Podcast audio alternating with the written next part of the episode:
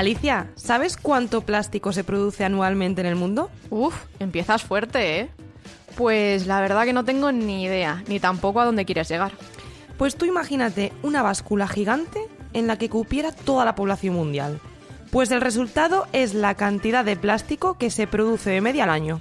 ¿Y pretendes que lo adivine con ese dato? Ya, tienes razón. Quizá me haya pasado un poquito. Solo un poco. Bueno, vale, venga, te lo digo ya. De media, la producción global de plástico es de 360 millones de toneladas. Vaya barbaridad. Aunque es verdad que el plástico es un elemento muy presente en nuestro día a día. La verdad es que pocas cosas de las que nos rodean no contienen plásticos en su composición. Ese es el principal motivo por el cual el encarecimiento del plástico que se ha vivido en los últimos meses está causando tanto revuelo. Justo. Desde inicios de año, el precio del plástico ha aumentado en un 60%. Ese encarecimiento tiene una explicación. Desde finales de 2020 se está produciendo un aumento alarmante de declaraciones de fuerza mayor por parte de los fabricantes de materias primas, especialmente en lo que se refiere al suministro de PVC. Esto provoca que las empresas de transformación de plástico les cueste acceder al material necesario para mantener su producción. Por ejemplo, en España cerca de 3.000 pymes se dedican a transformar plásticos. E imagino que después vienen los retrasos en las entregas de pedidos y el encarecimiento del producto final, ¿no? El famoso efecto dominó que suele ocurrir en estos casos. Lo peor es que según expertos del sector, la falta de plásticos no se solucionará hasta finales de este año. Bueno, Alicia, en No lo tires nos gusta aportar nuestro granito de arena y dar posibles soluciones a problemas tan complejos como este. Por eso, en los próximos minutos vamos a plantear posibles alternativas al plástico y también explicar cómo dar una vida más larga y sostenible a este material. ¿Qué te parece, Alicia Navarro? Yo no me lo perdería, Lidia Álvarez. No lo tires, un podcast del suplemento Activos sobre la nueva economía.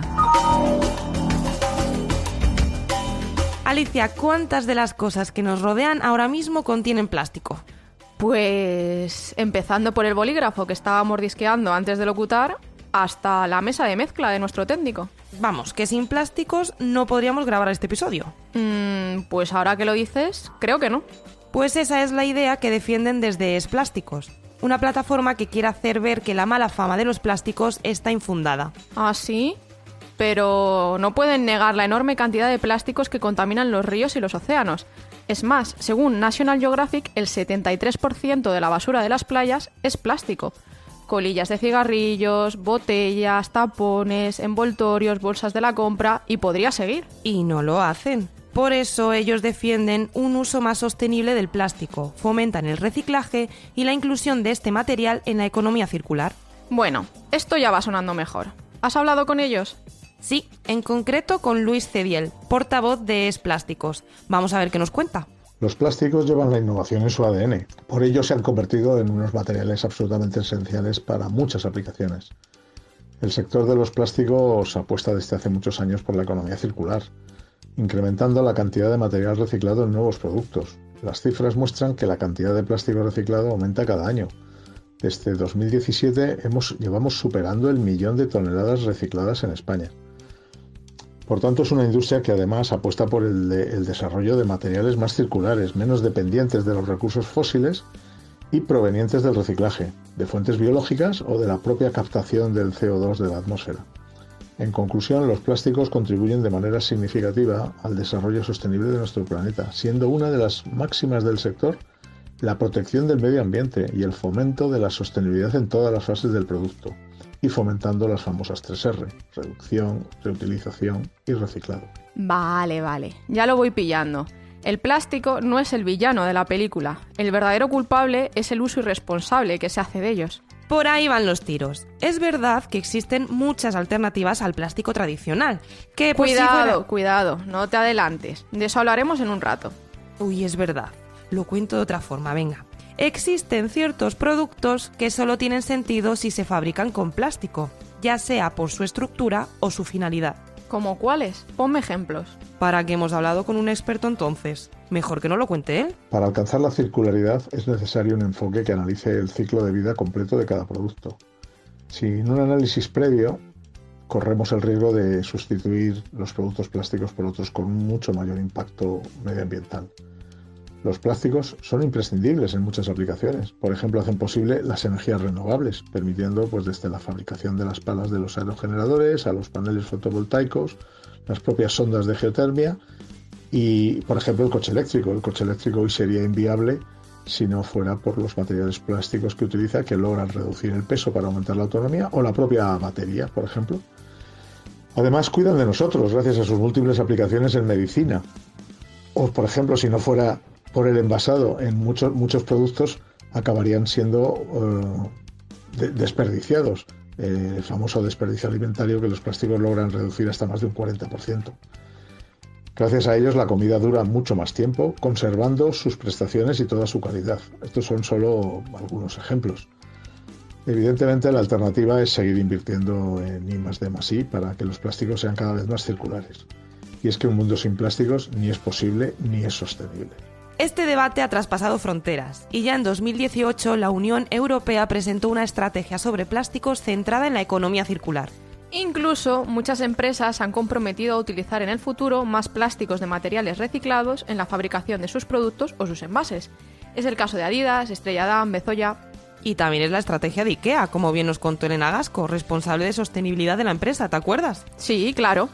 Pero para el oyente despistado, eso sucedió en el episodio sobre la industria del mueble. Que si no lo habéis oído, ya tenéis deberes. Estás escuchando No lo tires, el podcast de activos sobre la nueva economía. Lidia, la idea de incluir el plástico en la economía circular a través del reciclaje me parece genial, pero hay algo que no me convence. Ya te veía yo que seguías dándole vueltas a la cabeza. Ya sabes cómo soy.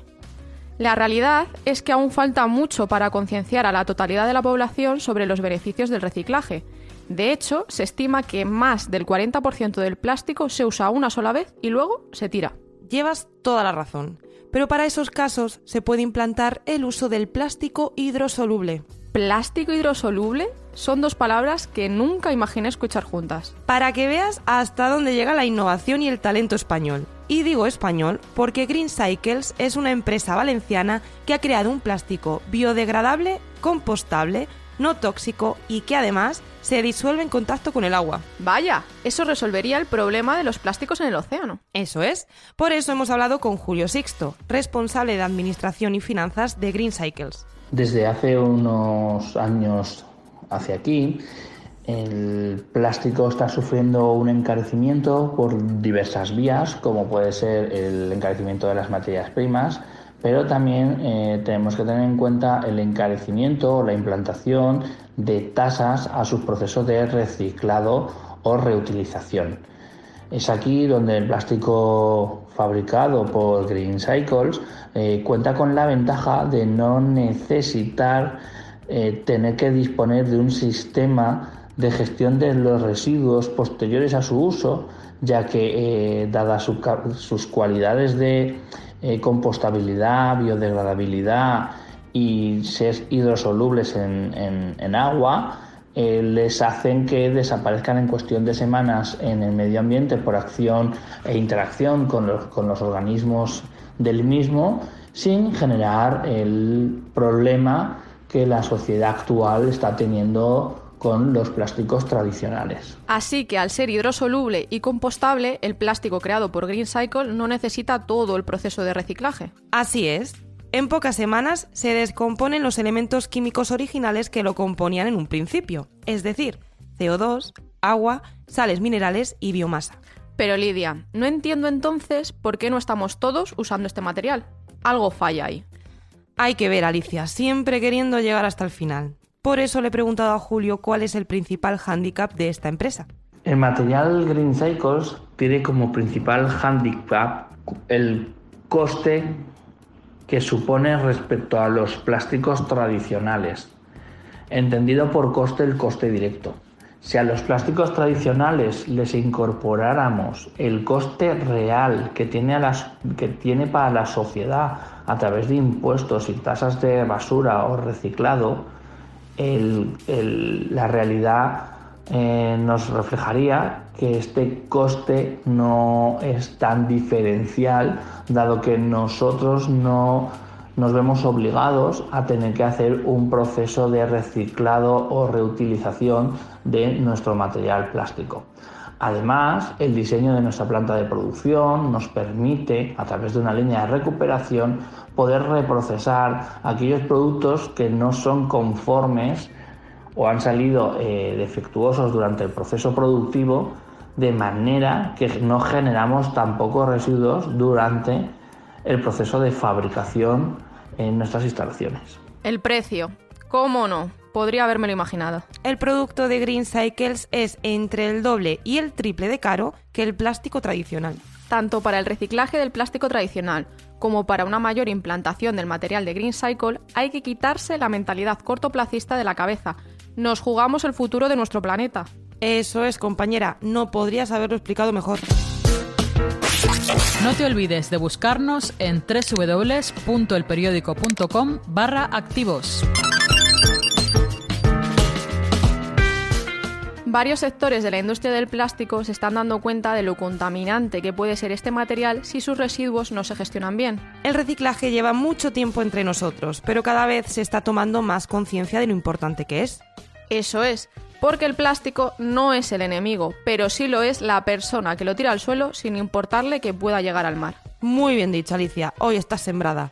Qué pena que no tengamos más tiempo. Aunque siempre habrá un hueco para recordar a nuestros oyentes que pueden seguirnos en arroba activos barra baja EPC. Y también leer todo lo que publicamos en www.elperiódico.com barra activos. Y con esto nos despedimos. Hasta la próxima semana. Hasta luego.